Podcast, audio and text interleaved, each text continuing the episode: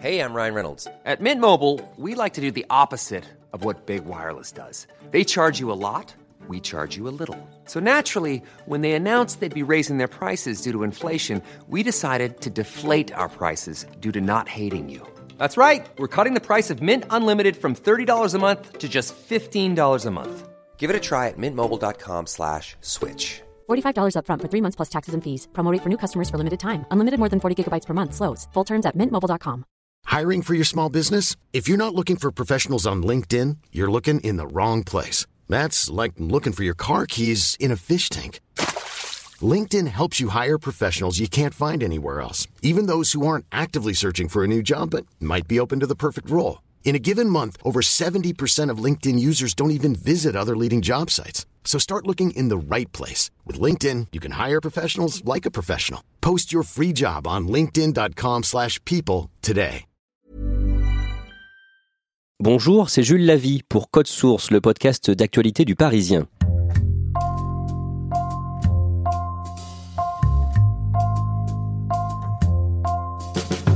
C'est un fléau impossible à chiffrer précisément. En Ile-de-France, beaucoup d'adolescents ne vont plus au lycée ou sont obligés de changer d'établissement à cause des bagarres régulières entre bandes rivales. Alors certains diront que ces jeunes n'ont qu'à fuir les groupes violents et se concentrer sur leurs études, mais ce n'est pas si évident. Ces ados parlent d'un engrenage et souvent, quand ils s'affranchissent du groupe, il est trop tard, ils débutent dans la vie active sans diplôme ni formation. La guerre des bandes les prive de lycée, épisode de Code Source raconté par deux journalistes de la cellule enquête du Parisien, Mayram Guisset et Florian Loisy. Mayram Guisset, vous couvrez euh, cette guerre des bandes depuis un an et demi. Au cours de vos reportages, vous avez été marqué par un jeune lycéen de 16 ans que nous appellerons Abdel pour préserver son anonymat. Comment est-ce que vous l'avez rencontré? Je l'ai rencontré justement dans le cadre d'un sujet que je préparais sur le phénomène de Rix, pendant lequel en fait j'étais allée à la rencontre de jeunes directement impliqués dans ces histoires. L'idée c'était d'essayer de comprendre pourquoi ils se retrouvent dans ces histoires, pourquoi ils rentrent dedans aussi, parce que certains c'est un choix. D'autres, c'est un peu pour suivre les copains. Et là, je rencontre celui qu'on prénomme euh, Abdel, qui m'a assez marqué euh, parce qu'il avait euh, un côté attachant avec beaucoup de rêves, en fait. Quand on le rencontre, quand les autres faisaient un peu trop de bruit, il disait chut, on écoute la dame. Donc il avait ce truc et je lui disais mais est-ce que par exemple tes parents se doutent de tes histoires? Ah non non non, je suis un ange à la maison. Et en fait, ils sont beaucoup comme ça. J'ai eu envie donc d'en savoir un peu plus sur euh, qui était ce jeune homme. Est-ce que vous pouvez nous le décrire? Plutôt de taille moyenne, assez fin, très rieur, et on a envie de lui parler quand on le rencontre. Quand est-ce qu'il a commencé à être euh, impliqué dans des rixes? Assez jeune, 14-15 ans je pense. Lui, il a plutôt suivi les copains et il s'est dit, puisque les copains y vont, euh, je dois y aller aussi. C'était un devoir en fait pour lui. Il y avait vraiment cette notion de je ne peux pas les laisser faire euh, sans moi. L'an dernier, en 2018, il est victime d'une violente attaque. Est-ce que vous pouvez nous la raconter? Cette attaque, elle se déroule un jour où euh, Abdel est avec un de ses copains qui est à la recherche d'un lycée parce qu'il ne pouvait plus aller dans son lycée à cause des problèmes de Rix. Donc ils vont tous les deux dans une ville voisine et ils se retrouvent euh, pris, euh, comme il m'a dit, en guet-apens, c'est ses termes, par d'autres jeunes de sa ville avec qui il est en guerre et il peut rien faire. Ils sont deux face à une bande de mecs et là, violente altercation, il prend des coups de pied, coups de poing. Il est au sol et il se fait tabasser. il se retrouve ensuite à l'hôpital euh, dans un état presque de légumes, comme il m'a dit. Comment est-ce qu'il en parle aujourd'hui? Il en parle avec euh, beaucoup de légèreté, j'ai trouvé en tout cas. Il a conscience du danger et euh, du fait que les conséquences auraient pu être beaucoup plus graves. Mais euh, ce qu'il m'a dit juste après, c'est euh, si mes potes y vont, euh, je dois y retourner. Donc, c'est-à-dire qu'il était encore prêt à rester dans ces histoires de Rix. Abdel est scolarisé dans un lycée à 40 minutes de là où il vit, et c'était déjà le cas quand il s'est fait passer à tabac. Quand est-ce qu'il a dû faire ce choix? Il a fait ce choix dès l'entrée en seconde, parce qu'il avait conscience que sa scolarité allait être problématique s'il allait dans le lycée de secteur. En fait, ce qu'il me dit, c'est clairement, je ne peux pas aller là-bas, c'est en territoire ennemi, c'est impossible de poursuivre mes études là-bas. Comment est-ce qu'il le vit d'avoir autant de trajets chaque jour pour aller euh, au lycée? Il me dit que c'est vrai que c'est pas évident parce qu'il faut se lever beaucoup plus tôt. mais euh, il prend avec pas mal de philosophie. Il se dit de toute façon c'est comme ça, je n'ai pas le choix, donc euh, on le fait tous. Euh, il se pose pas plus de questions que ça en fait. Abdel est loin d'être le seul euh, à avoir dû changer euh, d'établissement scolaire et pour certains de ses amis, la situation est encore plus critique. Exactement, parce qu'Abdel, lui, euh, n'a pas eu de grosses coupures dans le cadre de sa scolarité. Il fait attention au chemin qu'il emprunte pour se rendre au lycée, pour ne pas se retrouver face à ses adversaires, comme il les nomme, alors qu'il y a certains de ses copains qui n'ont pas été en cours pendant deux ans, donc qui accumulent un retard conséquent dans leur scolarité. Florian Loisy, qui sont euh, les jeunes impliqués dans ces affrontements? Alors c'est souvent des jeunes euh, issus de quartiers, mais de toutes les villes. Mais c'est pas seulement eux. Ça peut aussi être des personnes qui euh, géographiquement font partie de ces quartiers ou sont juste à côté et prennent le bus au même endroit. On se retrouve effectivement essentiellement malgré tout avec des personnes qui sont impliquées dans les précédents tricks, euh, qui sont des amis de quelqu'un qui a été tabassé euh, précédemment, mais parfois simplement des personnes qui euh, les côtoient géographiquement et qui ne sont pas impliquées dans ces rixes et qui se retrouvent malgré eux dans ces histoires de guerre de bande parce qu'ils sont identifiés comme appartenant au quartier voisin, au quartier rival ou à la ville voisine ou ville rivale. Donc quelquefois c'est un peu à tort quoi. C'est parfois à tort, c'est pas tout le monde. Malgré tout, l'essentiel de ces personnes qui sont prises dans ces guerres entre bandes rivales sont euh, des personnes qui ont fait de ça un petit peu leur jeu en vie réelle ou leur euh, Call of Duty euh, version réelle. Parce que ce qu'il faut comprendre, c'est que ce sont des personnes qui parfois n'ont rien à reprocher véritablement à leur quartier voisin. C'est juste une question d'appartenance à une bande et voilà, on montre qu'on est là. Maïra Muguissé, comment est-ce qu'ils se retrouvent dans ces bandes? Moi, ce qu'on m'explique quand je les rencontre, c'est une histoire aussi euh, d'oisiveté. Ils s'ennuient un peu et euh, ils prennent ça un peu comme un jeu. Bon, bah allez, on va aller provoquer un peu le quartier voisin, la ville voisine. Et en fait, c'est un engrenage qui devient de plus en plus important. Mais le fait d'y entrer, là, il n'y a pas d'enjeu de trafic ou financier. C'est uniquement une question d'appartenance à un territoire et donc d'une question d'identité. Ces affrontements, ils prennent quelle forme? Il y a déjà des affrontements verbaux via les réseaux sociaux, puis ensuite euh, des affrontements physiques dans la rue, et c'est des groupes contre d'autres groupes. Il n'y a pas de lieu particulier, c'est vraiment parfois le hasard de la rencontre. C'est aussi pour ça que finalement certains euh, sont un peu pris dans l'engrenage de ces guerres de bande, c'est que pour certains quartiers ou pour certaines personnes, il est difficile de sortir de leur secteur géographique seul. Donc ils sont obligés finalement, euh, bah, quand ils partent faire leurs courses ou se promener, que ce soit dans un parc, que ce soit dans un centre commercial ou quoi que ce soit, ils sont obligés de partir à plusieurs pour éviter d'être justement isolés face à un groupe ennemi, comme ils le disent. Du coup, on se retrouve très rapidement toujours avec des groupes qui se font face. Et dans ces cas-là, c'est un peu le côté euh, je ne peux pas me dégonfler, je ne peux pas m'enfuir, faut que j'assume. Et euh, on se retrouve avec des affrontements qui sont éclairs. Ça dure très peu de temps, parfois avec des, une violence inouïe, parce que la plupart se promènent avec euh, des béquilles ou des choses comme ça qui se transforment en armes finalement. Ils sont pas du tout blessés, mais ils se promènent avec une béquille qui leur sert finalement d'arme euh, lors d'un affrontement impromptu. Et ils utilisent un vocabulaire guerrier. Ça peut être euh, eux, on va les buter, ou euh, tiens, il y a nos ennemis de tel endroit. C'est le même vocabulaire qu'on retrouve à la fois dans les jeux de guerre, les jeux de tir, et dans la rue. C'est bon bah là, je vais au lycée armé. Par exemple, il y en a un qui citait des lunettes de ski. Ça, c'est une arme de défense. Au cas où on, le, on lui met de la bombe lacrymo, c'est vraiment ça. C'est les adversaires, les ennemis. C'est vraiment qu'un vocabulaire euh, de guerre. Ensuite, quand eux-mêmes se racontent ce qui s'est passé, ils racontent leur scène comme ils raconteraient euh, finalement une scène de guerre ou une scène de jeu vidéo. Et ces affrontements sont largement relayés sur les réseaux sociaux. Il y a euh, des vidéos où euh, tel groupe chambre tel autre, ou tel petit groupe de rap local que personne ne connaît envoie une phrase en critiquant la ville voisine ou quoi que ce soit. Ça, c'est mal vécu. Une semaine après, ils voient des jeunes de ce coin-là dans un bus. Ils arrêtent le bus. Il y a un passage à tabac. Il faut vraiment pas croire que c'est marginal. Ça met de l'huile sur le feu. Il y a une vraie surenchère entre ces jeunes qui se défient aussi pour dire qui est le plus fort. Sur les réseaux, il y a aussi ce phénomène, enfin, on peut toucher tout le monde. Il y a cette idée de réputation aussi à, sauver, à honorer, et donc euh, on ne peut pas euh, laisser faire. C'est une surenchère qui est euh, nouvelle parce que les réseaux sociaux, il y a encore dix ans, c'était Facebook et Facebook c'est beaucoup plus familial. Là Snapchat, faut comprendre que c'est un réseau social éphémère, qu'il y a une géolocalisation. Donc quand on sait qu'il s'est passé quelque chose à tel endroit, en tapant le nom de la ville, on tombe sur des vidéos qui ont été prises durant la RIX et on voit parfois des choses même vraiment insoutenables, des jeunes qui sont au sol, qui se font euh, tabasser à coups de pied, à coups de poing, euh, à coups de bâton.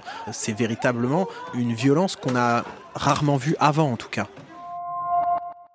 Et une des conséquences de la multiplication de ces RIX, euh, c'est que la vie quotidienne de ces lycéens n'est plus si simple. Ces RIX, elles avaient lieu effectivement sur la voie publique, elles avaient lieu dans les transports en commun, et finalement, le dernier sanctuaire, c'était euh, plus ou moins l'école.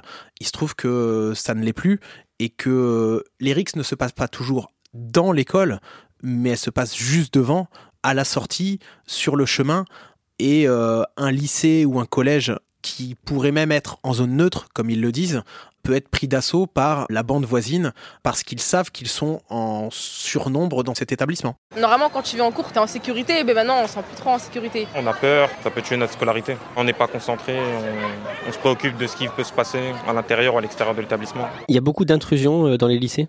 Oui, il y en a régulièrement. Par exemple, le jeudi 19 septembre, on a pu euh, constater que sur l'île de France, il y a eu six intrusions de groupes de jeunes dans des établissements scolaires. Maïram Guissé, la conséquence, c'est qu'aller au lycée est devenu dangereux pour beaucoup de jeunes. Alors, il y a beaucoup de jeunes qui décident soit de ne plus aller au lycée, ou alors d'y aller, mais euh, par des stratégies de contournement, d'évitement. Euh, C'est-à-dire qu'au lieu de mettre euh, 10 minutes à pied pour aller au lycée, ils vont mettre 40 minutes en transport en commun ou alors deux heures en transport en commun et ils vont user de stratagèmes pour ne pas aller au lycée de secteur. Je suis un lycée un peu loin parce que je suis dans les histoires de, de bandes rivales. Le lycée se trouve de leur côté, enfin, je peux pas y aller. Quoi. Je suis obligé d'aller dans un, dans un autre lycée.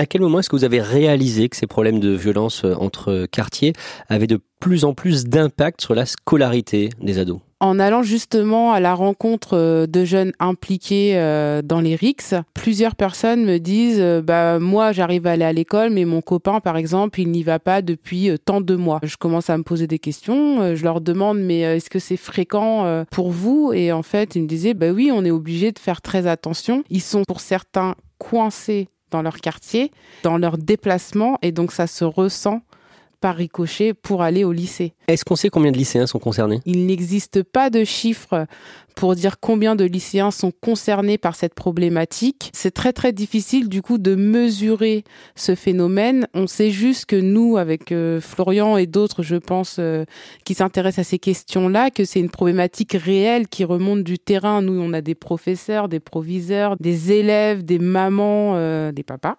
qui nous parlent de ce sujet et donc on sait qu'il y a quelque chose, que ça existe, mais on peut pas le quantifier. Et ce que vous avez aussi observé, c'est que les établissements ont beaucoup de mal à agir là-dessus. C'est très compliqué pour les établissements d'agir là-dessus parce que c'est au cas par cas en fait. Il n'y a pas de protocole généralisé pour tous les établissements en disant vous devez agir ainsi et ainsi. Donc chaque établissement se débrouille à sa façon et tente d'apporter une solution très difficile parce que c'est une problématique très très très compliquée. Et les ados euh, directement concernés font comme ils peuvent, mais ce n'est pas si facile de changer d'établissement. Il faut donc essayer de se domicilier quelque part parce que c'est très compliqué de faire déménager toute une famille. Dans de rares exceptions, ça peut arriver. Euh, la plupart du temps, les jeunes, en fait, décident euh, de se débrouiller pour aller euh, dans un lycée qui est loin de chez eux. Ils se domicilient chez un membre de la famille, qui peut être une tante, un oncle, un cousin, éloigné ou pas, peu importe, mais en tout cas, ils se domicilient comme ça. Dans le choix des options aussi, ça peut être une stratégie pour éviter d'être dans le lycée de secteur. Mais de toute façon, ils font tout pour ne pas aller euh, dans le lycée euh, en territoire ennemi.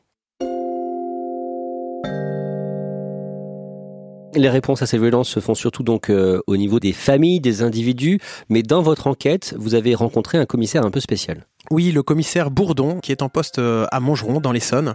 C'est quelqu'un qui a grandi dans les quartiers, donc qui euh, lui-même connaît un petit peu à la fois les bons côtés et les mauvais côtés de ces quartiers. Lui, il essaye justement d'éloigner certaines victimes, notamment, qui viennent de se faire frapper euh, dans le cadre de ces affrontements entre bandes rivales devant les établissements ou dans les établissements.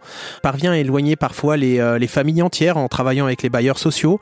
Sinon, il essaye de travailler avec les proviseurs ou les principaux pour essayer voir, malgré euh, les difficultés de moyens de transport euh, en banlieue, il essaye de leur trouver un établissement euh, éloigné, mais qui possède les mêmes options, où du coup il n'y a pas la bande rivale, ou en tout cas personne qui le connaisse. J'en ai fait changer, enfin par mon intermédiaire, environ une douzaine. Cette douzaine de victimes, c'est des victimes à qui on a proposé, en fait, un relogement éducatif.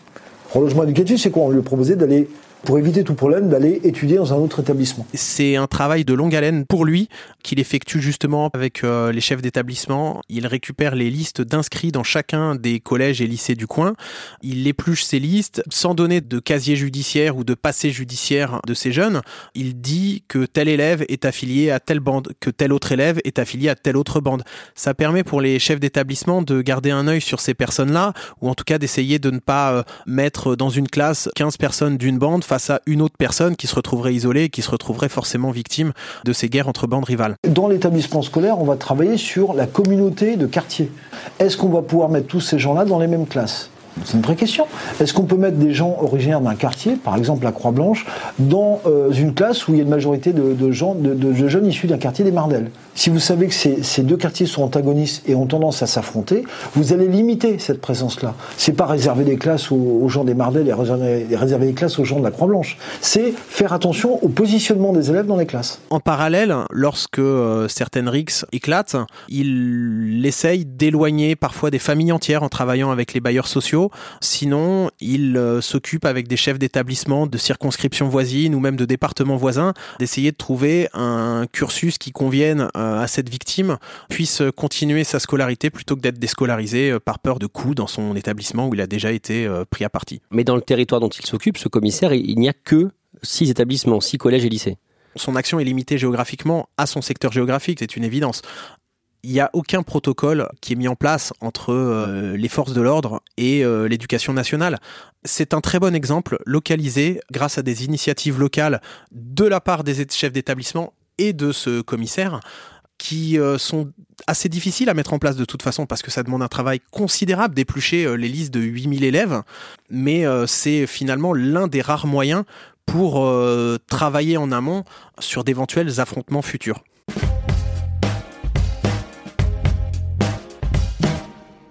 Maïram Guissé, c'est très difficile pour euh, ces jeunes de sortir euh, des bandes et pourtant eux aussi ils ont des rêves, des projets d'avenir. Quand ils s'en parlent entre eux, ils se moquent d'abord. Donc euh, je me souviens d'une conversation notamment avec Abdel et d'autres et je leur dis qu'est-ce que vous voulez faire plus tard?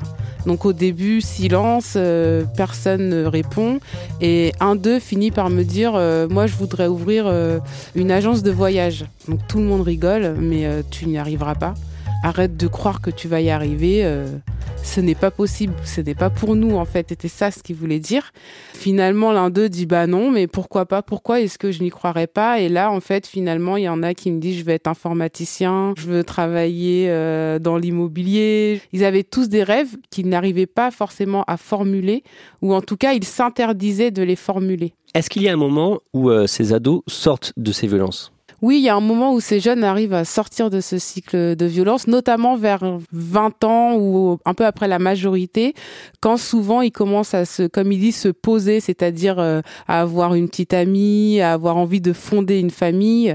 Tout de suite, les enjeux changent et aussi quand ils se projettent dans leur futur, en fait, euh, dans la vie professionnelle, là, il n'y a plus de place pour, euh, comme ils disent, les embrouilles. Mais est-ce qu'à ce, moment-là, il paye le fait d'avoir une scolarité difficile? C'est là tout l'enjeu en fait. Euh, vers 17 ans, il commence à se poser des questions. Attends, là je peux plus aller en cours. Qu'est-ce que je veux faire plus tard? Parce qu'on vient de le dire, ils ont des rêves, ils ont envie de réussir professionnellement, sauf qu'ils sont limités au niveau scolaire parce qu'ils n'ont pas pu avoir une scolarité normale et se retrouvent donc à pas pouvoir vivre pour certains leurs rêves. Donc oui, tout ça provoque une certaine réflexion et pousse en tout cas à l'envie de sortir de toutes ces histoires. À vos yeux, quelle pourrait être la solution pour mettre fin à ces violences et au problème de déscolarisation de, de certains ados?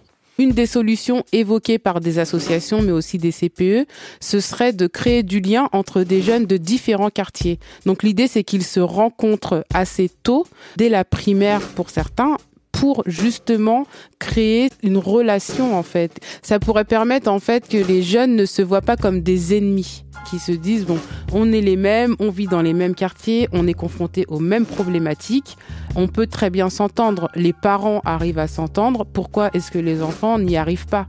C'est un problème qui pose beaucoup de questions. C'est un problème qui pose beaucoup de questions parce que c'est des jeunes qui certes euh, se battent entre eux, pour certains ils ne savent pas pourquoi, mais ils ont ce besoin de le faire parce qu'ils se sentent quelque part reconnus. Certains n'existent que par ça c'est très compliqué. Et en fait, il y a aussi cette notion de... Alors certains, moi, me disaient qu'ils se sentaient aussi rejetés quand ils arrivaient quelque part. euh, Et donc, c'était pour eux une manière d'exister aussi.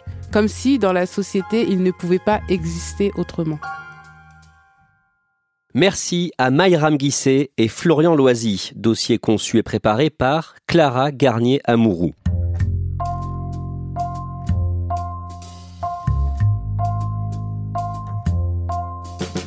Code Source est le podcast d'actualité du Parisien, production Jeanne Boézek, réalisation Benoît Gillon. Si vous aimez Code Source, n'hésitez pas à en parler à vos proches ou sur les réseaux sociaux. Nous sommes disponibles sur toutes les applications de podcast et sur Deezer et Spotify. Et vous pouvez dialoguer avec nous par Twitter ou à l'adresse codesource at leparisien.fr.